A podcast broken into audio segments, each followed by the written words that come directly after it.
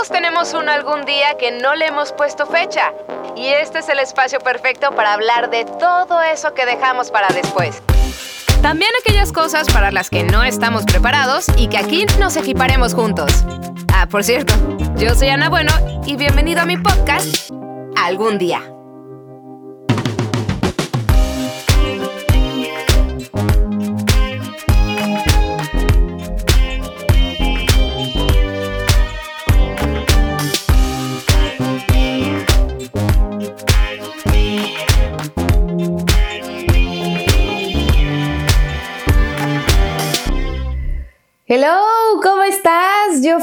Que hayas dado play a este episodio que abarca tanto, que espero y sean muchos quienes lo hayan cumplido y quienes lo han pospuesto, pues no se tarden porque la vida es muy corta y se va en un instante.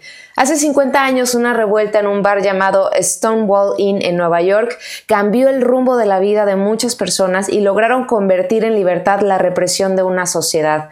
Junio es más que un simple mes y se ha convertido en la oportunidad de gritar a los cuatro vientos quién eres en realidad y a quién amas más allá de lo que diga la gente. Quien tiene que aceptarte eres tú mismo y nadie más. Así que cuéntame, ¿cuándo saldrás del closet emocional? Algún día saldré del closet y tendré el valor de decirle a mis padres quién soy y a quién amo, que a pesar de todo el sufrimiento de la secundaria soy un hombre libre y de buen corazón.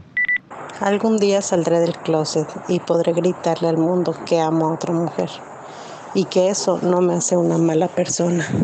Algún día saldré del closet cuando entienda que lo que está mal son los prejuicios y no el ser yo mismo. Algún día saldré del closet cuando por fin me deje de dar miedo el que van a pensar.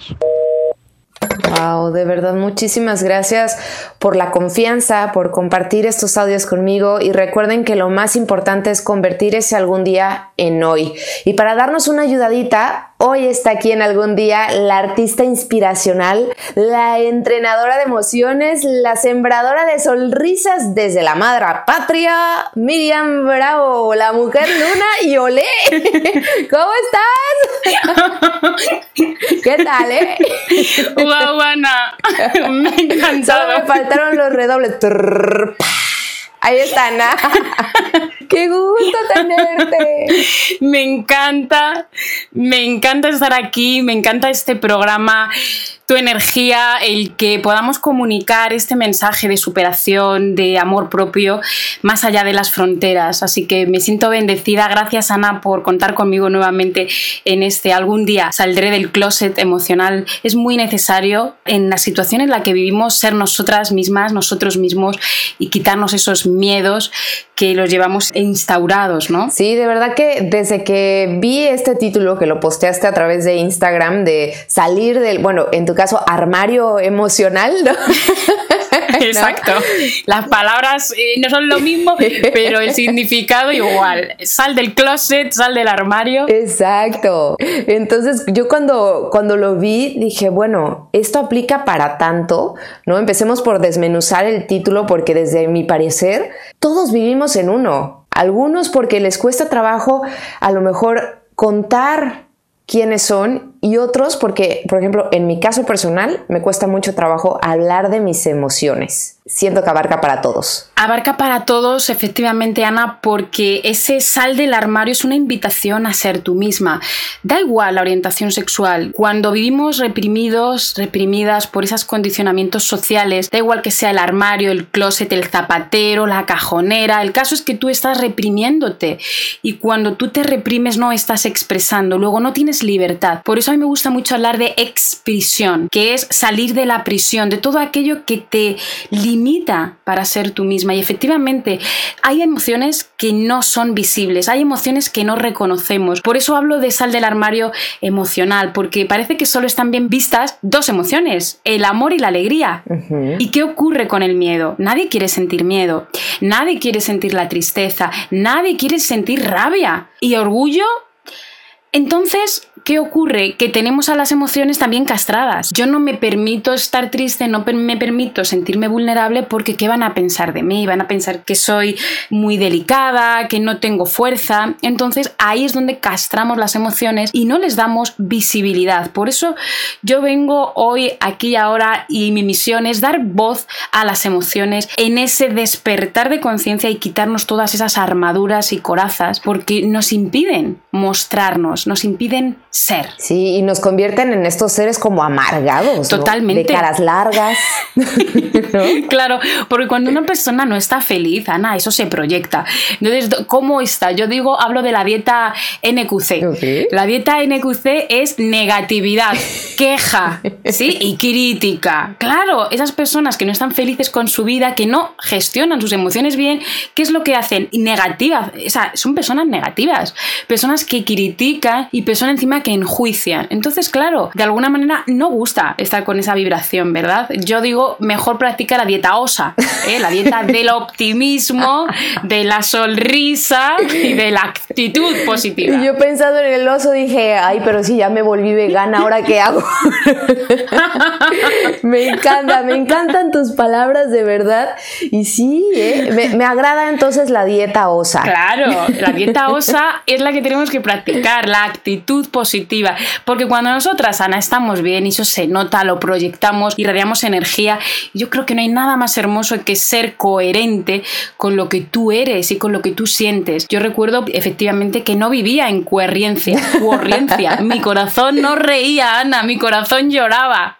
Así como puedo transmitir al mundo que soy claro, fíjate, y no me imagino la versión de Miriam triste, no, no me la imagino. O sea, ¿tú pasaste por algún periodo de represión o siempre fuiste abierta sobre tu preferencia sexual? Esa es una buena pregunta, Ana, porque efectivamente yo mi sexualidad la viví con cierto miedo, ¿no? Miedo por el que dirán, miedo por defraudar a mis padres, porque de pequeña mi padre siempre me decía esta creencia, ¿no? Tú no hagas nada que yo me pueda avergonzar. Ah. Esa era su creencia. Y claro, y, le sale una hija artista, eh, rompedora, ¿no? De, algunos eh, tabúes.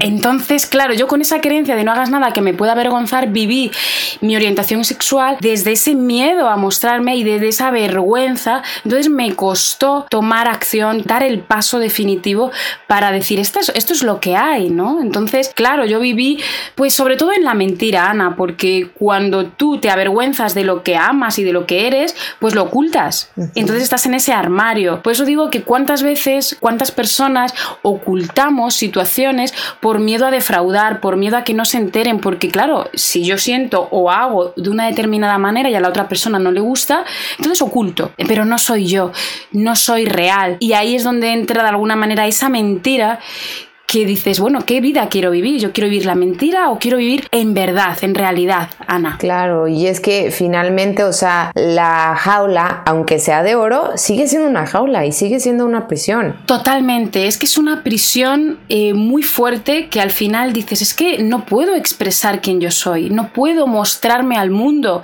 Y claro, eso a nivel emocional genera una presión alucinante porque de alguna manera, pues no puedes ser quien tú eres, ¿no? Y tu orgullo merma porque tú no te sientes orgullosa, porque tú no estás viviendo la vida que mereces. Vives la vida de cara a la galería, para ser reconocida, para ser aceptada, pero desde el exterior porque tú misma, en mi caso, yo no era consciente, yo no me aceptaba. Entonces, claro, al final se requiere también un, proceso ¿no? emocional. Yo recuerdo que ese momento de yo decidir salir del armario ha sido sin lugar a dudas mi mayor decisión. O sea, yo cuando tengo que tomar, Ana, ahora alguna decisión que me da miedo, yo siempre recuerdo, yo ya fui valiente, yo ya utilicé el coraje. ¿El coraje que es? Poner el corazón por delante. Entonces me acuerdo de ese momento, de cómo me armé de valor y lo que hice realmente Ana fue sentirme escucharme y decir no quiero vivir más una mentira, me merezco vivir en libertad y me merezco vivir siendo quien yo soy. Pero tuve que decidirlo, tuve que elegir el corazón y el coraje pese al miedo. y de verdad que reconozco el valor de cada uno porque pues es ir más allá, ¿no? Porque es, es ir en contra de la marea que finalmente la marea la está estipulando la sociedad. Porque biológicamente pues no hacen eso. Claro, ¿no? totalmente. En el mundo animal no hacen eso, ¿no? Entonces, que ya cuando das ese paso, ¿cómo reacciona pues principalmente tu papá que era como este freno de mano a, a tu sentir, a tu actuar? ¿Qué pasa con tu familia? ¿Qué pasa con tu círculo cercano, sobre todo? Bueno, debo confesar, Ana, que sí que hay animales que no tienen tantos tabúes y prejuicios.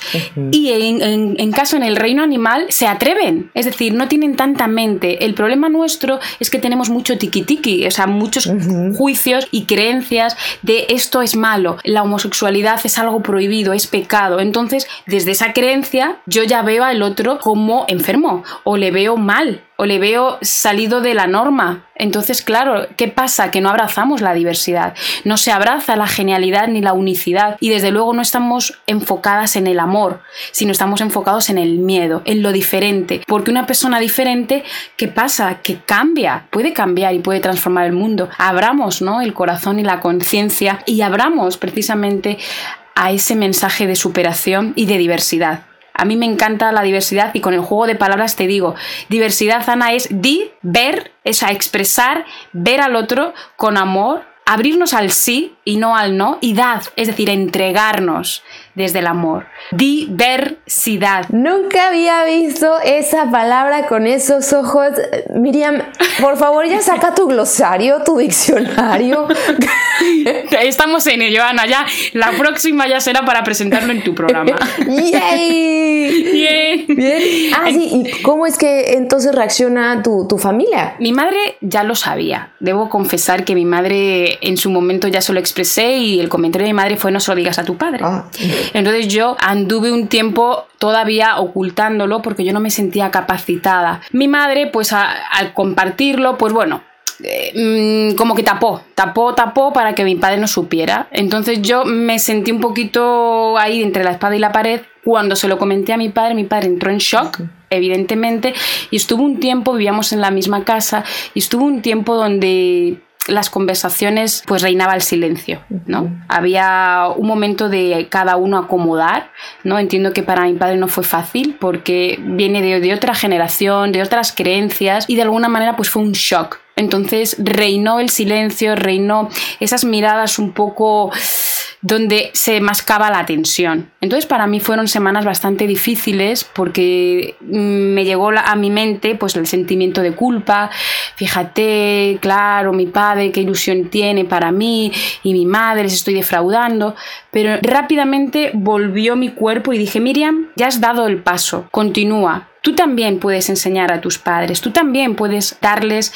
una lección porque hay veces que los hijos también necesitan comunicar a los padres un área de oportunidad, una mejora no solamente los padres son maestros, sino nosotros como hijos también podemos inspirar a la superación de los padres. Pero sí reconozco que fue difícil. Mi hermano me apoyó en todo momento, estuvo ahí. Me dijo, Miriam, yo siempre te voy a amar, siempre te voy a querer para lo que sea. Y recuerdo ese abrazo que me dio mi hermano que, wow, eso, son anclajes, Ana, anclajes maravillosos. Mi familia, el resto de mi familia, fenomenal, ningún problema, pero mi padre era el punto, el punto clave, un, un muro, ¿eh? Mi padre un muro. Y fíjate que después de todo este proceso, ahora mi padre pues se siente muy orgulloso de mí, yo en los espectáculos que también lo transmito, ¿no? Porque ya no, no quiero guardármelo, ¿no? En los espectáculos hablo precisamente de la máscara, de, de, ese orgullo de ser nosotras mismas. Y una vez pues vino mi padre a un espectáculo y pues me dio la enhorabuena. En definitiva, para mí ese es el mayor de los logros, ¿no? Que mi padre se pueda sentir orgulloso de mí, simplemente de mí como hija, no por ganen porque gane más dinero o porque tenga propiedades o porque tenga o no tenga coche. No, no es por el tener, por lo que mi padre me reconoce, sino por mi ser. Entonces el ser yo misma y que mi padre me reconozca, pues es un logro. Pero debo decir algo, Ana, ese reconocimiento de mi padre yo ya no lo necesitaba. Y eso es lo importante a la hora del crecimiento personal. Yo ya me reconozco a mí misma. Por eso ya no me importa si la gente me reconoce o no. Porque ya no le doy valor a lo de fuera, me doy valor a mí.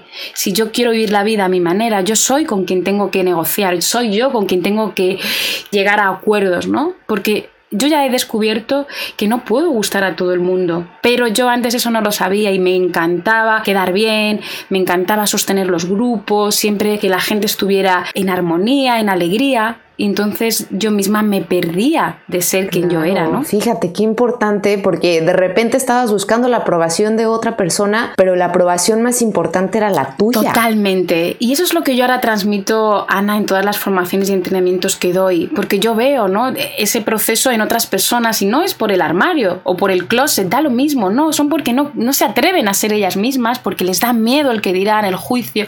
Entonces me recuerda tanto a mí, porque yo tenía miedo a exponerme, Ana ¿Cómo voy a platicar yo en público que soy lesbiana, que tal? Cuando mi padre me puede ver, ¿no? Porque estaba asociada esa creencia de que es algo malo, algo tabú, no vayas a hacer algo que me pueda avergonzar. Mi padre me decía, eh, tú sé formalita, ¿eh, Miriam? Tú ser formalita. Entonces yo viví, Ana, desde la forma, durante mucho tiempo en la forma, es decir, en la chica perfecta, en la niña que siempre tiene un mensaje positivo, en la que no se sale de la norma. Entonces, claro, llegó un momento donde yo me sentía realmente muy rígida y muy estructurada, donde ya parecía hasta un busto parlante, ¿no? Y dije, es que esto ya, o sea, está muy bien la estructura, pero lo importante también es el fondo, ¿no? El poder ser coherentes, el poder ser honestas, el dejar de mentirnos. Para mí, el mayor acto de superación es eso, el dejar de mentirme, porque cuando nos mentimos no cortamos con las mentiras y entonces vivimos sumidas en eso, en, en, algo que no es real.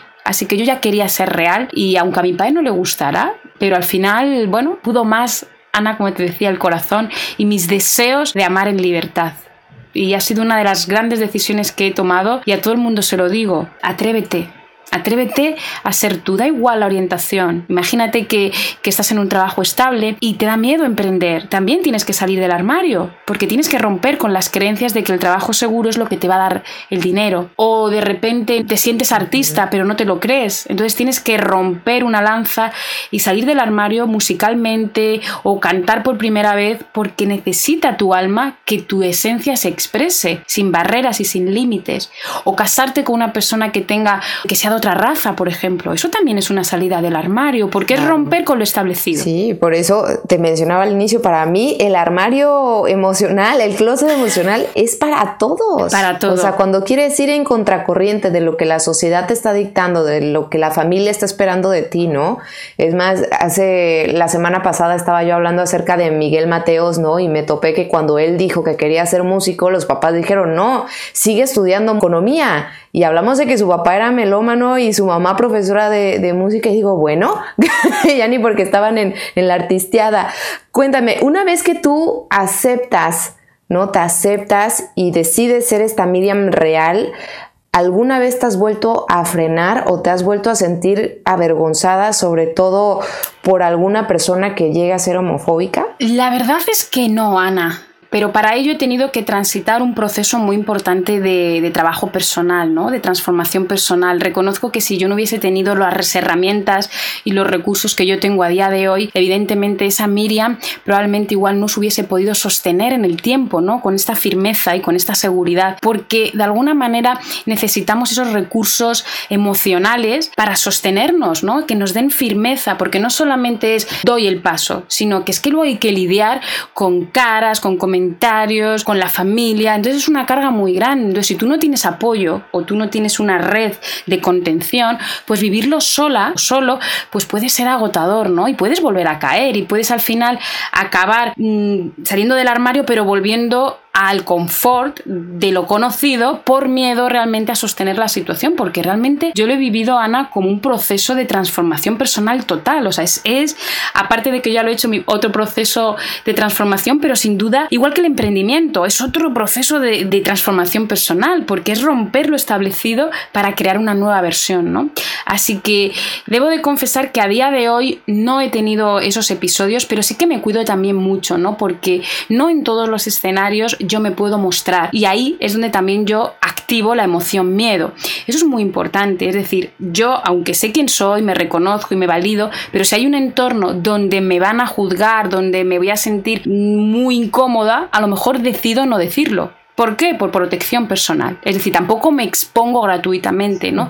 Y hay lugares donde tengo que tener protección, ¿no? Yo misma. Por eso, pero eso me lo da la emoción miedo. Yo tengo que percibir en qué momento yo, mi vida, ¿verdad?, puede estar en peligro. Porque en ese momento yo decido tomar un paso atrás porque mi vida puede estar en peligro. Entonces también es el momento de dónde y cómo, ¿no? Es una pena, te digo también, que tengamos que... Claro, de aquí sí y acá no. Claro, sí, sí, porque de alguna manera cuando corre la vida peligro, ahí nos tenemos que proteger, Ana. Eso es así, ¿sí? Entonces también hay que saber cómo transmitir el mensaje, cómo hacerlo para que de alguna manera tengamos seguridad de que nuestro mensaje va a impactar, ¿no? Va a impactar pero en el, punto de vista positivo. Mira, tengo unas preguntas de la gente. ¿Estás lista? Por supuesto, estoy deseando.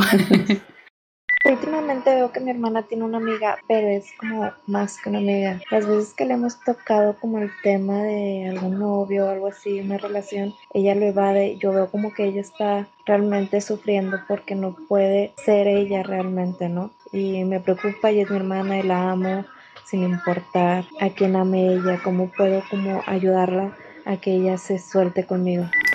Wow, Qué pregunta, ¿eh? Porque la quiere ayudar, no es de que cómo tapo lo que está haciendo, es quiero que lo viva realmente. Claro, pues simplemente yo le diría a esta persona que le brinde a su hermana un espacio de seguridad, Ana. Eso es lo que hace el amor. El amor brinda un espacio de seguridad donde tú puedes ser quien eres y la persona entonces se puede expresar. Es lo que hablaba antes de lo importante que es encontrar espacios de seguridad donde yo esté a salvo, no esté en riesgo. Es decir, o sea, no me voy a meter a una reunión de skinheads, por ejemplo, y abiertamente voy a expresar mi orientación, porque ahí no soy bien recibida. Entonces yo tengo que saber en qué escenarios puedo ser yo. Entonces, desde luego una hermana es casa es hogar. Entonces esa hermana que esté para ella, que la escuche sin juicio, porque cuando metemos el juicio de valor y lo que tú haces o lo que tú dices, yo ya meto mi mapa mental, la otra persona se cierra porque no se siente recibida. Entonces lo importante es que la persona se sienta en un espacio de seguridad donde ella pueda hablar y no se sienta juzgada, porque no hay nada peor que tú te abras, abras tu corazón en un entorno y de alguna manera haya un juicio porque ese juicio hace que tu esencia se vuelva a cerrar, es como un caparazón. Aquí no soy bien recibida, entonces si yo no soy bien recibida, Ana, mi tesoro, que es mi alma, mi esencia, no lo puedo abrir, no lo puedo mostrar. Y por eso ese amor es la clave, brindar un espacio de seguridad para que ella pueda ser quien es, porque si la acepta, la ama, y demás, es que necesitamos esos, esos apoyos, Ana. Es que es muy necesario contar con personas que sostengan situaciones donde tú a veces no ves luz, ¿no? Que son esos faros. Claro, les voy a compartir rápidamente la historia de una de mis amigas más como oldies, ¿no? De que nos conocimos desde la secundaria y me acuerdo que notábamos que pues ella o sea, no quería seguir saliendo con niños, siempre le preguntábamos, oye, ¿qué pasó con fulanito? Y pues nada y nada. Y yo venía de, vivir en Puerto Rico, cabe recalcar que en Puerto Rico yo era la única hetero de mi grupo. Ah, sí. Sí, yo tenía amigas que tenían a sus novias, amigos que tenían a sus novios. O sea, fue como mera casualidad. Entonces cuando yo regreso y me la topo, vamos a un café y demás, y dije, bueno, ya, se la voy a lanzar en abierto Digo, lo de menos es que me diga qué tonta, no, no lo soy, ¿no? Y pues no pasa nada. Entonces estábamos hablando, ella me preguntó que yo cómo iba en el amor y shala, shala. Le pregunto ella cómo iba, me dice, sí, estoy saliendo con alguien, pero no sé, bla, bla, bla. Y dije, pues es ahora o nunca. Y le pregunto, ¿está bonita? bueno, se quedó fría y me dijo, ¿sabes? Le digo, mira, la verdad no sé porque tú a mí no me lo has dicho, pero quiero que sepas que por mí no hay pedo, como diríamos aquí en México, ¿no? No hay problema. Y me dijo, ¡guau! De haberlo sabido antes es que me, me, he quitado un peso de encima. Bueno, y de ahí nos fuimos como hilo de media, pero a raíz de eso, ella cambió por completo. Qué bueno, Ana. Es que ese es el ejemplo. Cuando brindamos esos espacios de seguridad, ya, ya está todo. Ya la persona se abre, te entrega su corazón, que es lo más valioso que tenemos, cuando una persona puede mostrarse tal y como es y puede además expresar desde esa esencia que al final todos y todas somos iguales, o sea, lo único que nos separa pues efectivamente es la ropa, algunas creencias también, pero en esencia todos tenemos un corazón, todos tenemos un alma y eso es lo que realmente importa, no importa la orientación sexual, no importa la raza, no importa el color, no importa si practicas el budismo, eres católica o el islam, lo que importa es tu corazón. Eso es lo que mueve el mundo realmente, Ana. El amor como una energía vital. Y eso es lo que sana. El amor, la comprensión, el respeto a la diversidad y no mirar al otro como mm, con ese rechazo y con esa actitud negativa. Ay, qué bonito episodio. Vamos con la siguiente pregunta. ¿De qué manera les confieso a mis papás que soy gay si ellos son homofóbicos y súper católicos? Ay, Ana. pues mira, mi padre también es católico homofóbico en su momento, ¿no? Porque son creencias, son creencias, como digo, instauradas de, de pasado y demás pues siendo tú misma, es que vuelvo a lo mismo, al final la persona que tiene que tomar la decisión de ser feliz eres tú. Atrévete tú, haz justicia por ti, reconócete por encima de todo, porque en definitiva tenemos tanto miedo a vivir la vida a nuestra manera y a nuestro sentir, que al final vivimos vidas de otras personas para quedar bien, para sostener. Entonces luego llegamos a la edad adulta y pensamos, wow, es que si yo me hubiese atrevido, a lo mejor me hubiese, hubiese cambiado, ¿no? ¿Cuántos matrimonios a mí me constan por terapias que doy, ¿no? Pues de, de, mujeres que están en relaciones de pareja donde no sienten ya, donde no están a gusto con sus parejas, pero por los hijos, por todas estas situaciones, al final no se dan ese permiso de romper, ¿no? Por los condicionamientos sociales. Y yo las digo, pero ¿qué es lo peor que te puede pasar? ¿Qué es lo peor? ¿Qué es lo que te estás vendiendo ¿no? a ti misma para no dar ese paso? Porque a veces tenemos que dar un paso de fe, Ana, un paso de confiar al 100% en nosotras, porque solo así ir con el corazón por delante es que nos podemos sentir orgullosas. De otra manera, al final, ¿de qué te vas a sentir orgullosa si no eres capaz de ser tú? Si no eres capaz de decir ni a tu pareja que ya se ha acabado el amor, que ya estás viviendo una vida mm, acomodada, pero carente de, brillo, carente de emoción, carente de, de, que ya no te, no te apetece ni siquiera hacer el amor. Es que ¿Para qué te quieres conformar con eso? ¿no? Yo digo que eso es vivir una vida, Ana, a, medias, ¿no? Y por eso el término mediocre es medio creer en ti. Cierto. Si nosotros queremos una vida sensacional, necesitamos vivir la vida con todos los sentidos puestos. Pero si ya has dejado de sentir a tu pareja, si has dejado de percibir en el olor de su piel un universo nuevo, pues es momento de que te revises qué es lo que está pasando contigo, a qué le tienes miedo. Y si necesitas ayuda, pedirla. Pero no engañarte, Ana. Yo creo que ya llegamos a una edad en la que si te engañas, que sepas que tú lo eliges, porque podemos elegir la vida que queremos, pero solamente hay que atreverse a dar ese paso de fe. Y ahora, a propósito del día 28 de junio, que, prácticamente es nada, ya mismo, qué bueno que este sea este, este programa de la semana, porque efectivamente en Stonehall, que yo tengo aquí mi, cuadro de Nueva York. Sí, lo veo desde aquí. Desde aquí, ¿verdad? Pues dice We are heart, somos corazón con toda la diversidad de los colores del arco iris, que precisamente todas las emociones tienen un color, igual que todas las emociones tienen un sentido. Pues ese día lo que se hizo fue justicia, Ana. Y ahí conectamos con la emoción de la rabia, porque la rabia no es que yo saque un monstruo, ¿verdad? No, la rabia auténtica es hacer justicia cuando hay un abuso, cuando hay una manipulación, cuando hay una mentira. Y en Nueva York, en esa época, los gays y las lesbianas, bueno, los homosexuales estaban perseguidos. Entonces hubo una revuelta porque hubo mucha injusticia. Y de ahí fue el movimiento. Entonces, ¿la justicia qué es? Cortar con la mentira. Si tú hoy persona que nos estás escuchando, sientes que en tu vida estás ocultando y te estás mintiendo a ti misma, es momento de cortar. Porque solamente con la emoción de la rabia es que podemos sanear y revitalizar nuestra vida. Porque sin una rabia auténtica, nuestra vida es un sometimiento, una queja, es una energía pues de poca vida de poco movimiento. Eso es muy De poca alegría. Sí, y fíjate que me da muchísimo gusto que para este episodio eh, me mandaron dos testimonios. Órale. Y este que les voy a poner va como muy de la mano a la pregunta que nos hicieron, así que vamos a escucharla. Hola, te voy a platicar cuál era mi más grande miedo.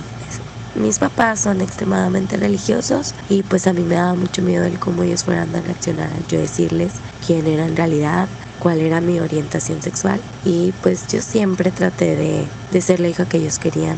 Durante mucho tiempo, durante muchos años yo tuve una relación con un hombre, viví una vida que no era la mía y no era feliz. Hasta que un día decidí ya cortar todo esto, ser feliz, porque estaba siendo quien no era. Entonces ya no pude más y decidí terminar con todo eso, aceptándome yo, aceptándome tal cual era. Y obviamente fue muy, muy difícil. Tuve ataques de ansiedad, de estrés, se me cayó el cabello, porque yo sentía que mi familia no me aceptaba y, y nada que ver. La que no se aceptaba era yo, la que no creía en sí misma, la que no quería dar ese paso era yo por miedo y no veía que toda mi familia, todo mi círculo me estaba aceptando. Cuando yo me di cuenta de eso cambió todo totalmente. Ahora soy totalmente feliz. Vivo la vida que quiero, estoy con la persona que quiero y ahora sé que la mayoría del tiempo las personas que pasan esto es porque no se aceptan porque tienen ese miedo a, salir del closet, como se dice, pero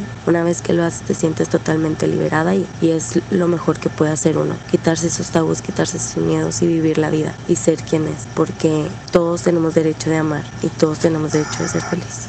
Así es, el amor es muy bonito como para que esté encerrado en un closet como chamarra la verdad. Así es.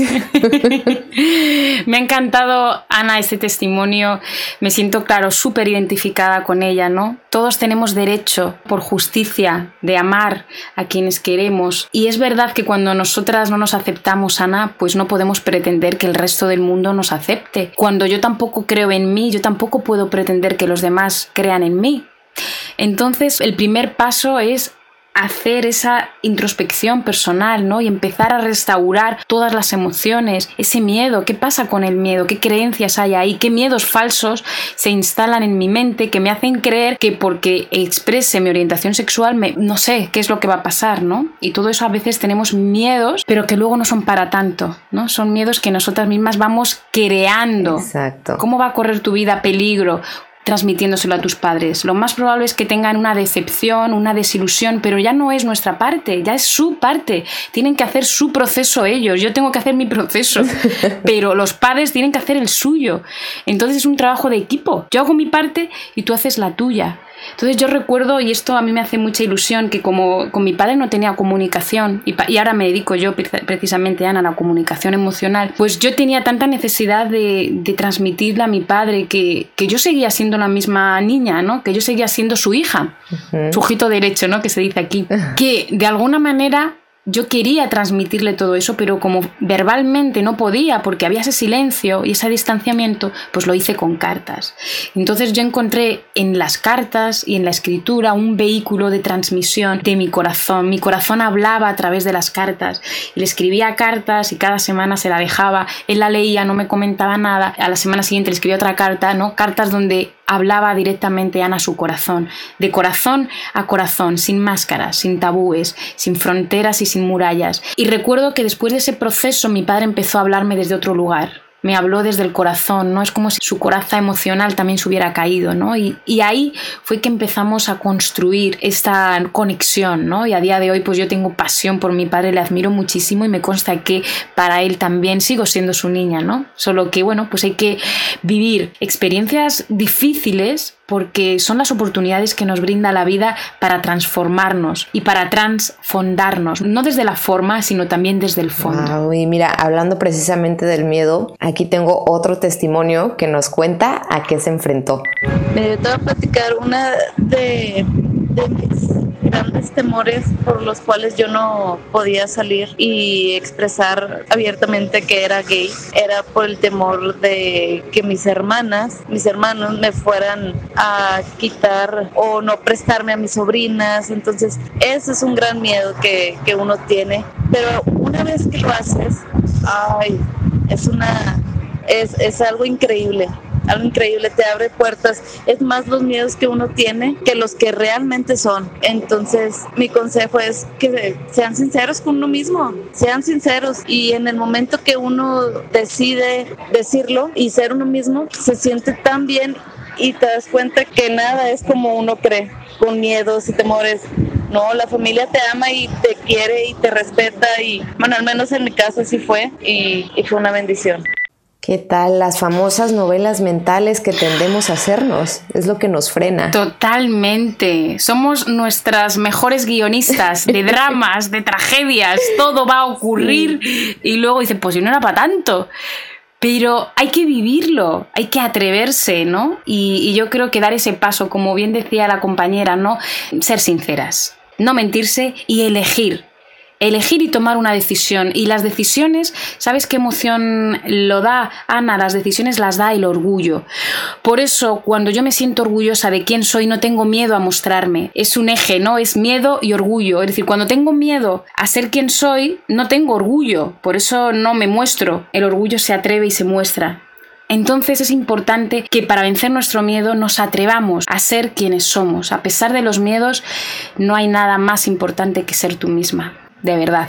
Miriam, me ha encantado, fascinado tener este episodio contigo porque, bueno, desde que te conocí siempre eres una mujer que, que aporta muchísimo y le cambias la vibra a quien te escuche, a quien te conozca.